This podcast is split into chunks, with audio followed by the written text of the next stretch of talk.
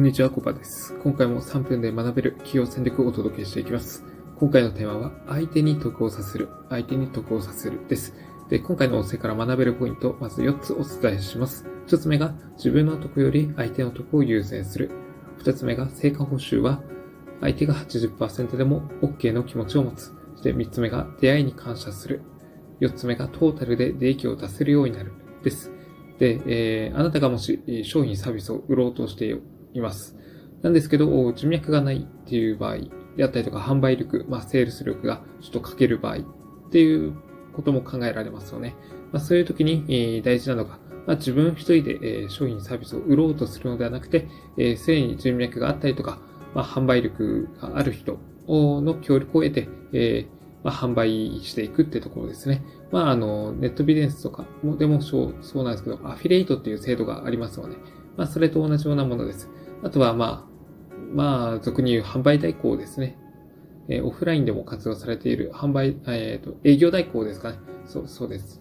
営業代行を活用するっていうのもあります。あと他にはファックス DM の送信代行とか、まあ、そういったものを活用することで、うまく自分のリソースだけだとどうしても限界来ちゃいますし、なかなかこう、セールス力なと商品サービスというのが売れづらくなってきますので、まあ、すでにその能力、資源を持っている方の力を借りることが大事になってきます。で、えー、まあ、その時の、あの、売れた場合の成果報酬なんですけど、まずは自分よりも相手の方を比率を高めるって感じですね。まあ、ざっくり、相手が80%で、自分が20%でも OK ぐらいの、まあ、そういった心構えを持つといいでしょう。まあ、仮に3000円の商品を販売していたら、えー、80%ですと、まあ、2400円が相手。で、そして残り800円が自分の手元に入るような、あ、600円か。えー、自分のところが600円、えー、っていう感じで、えー、検索してみるといいでしょう。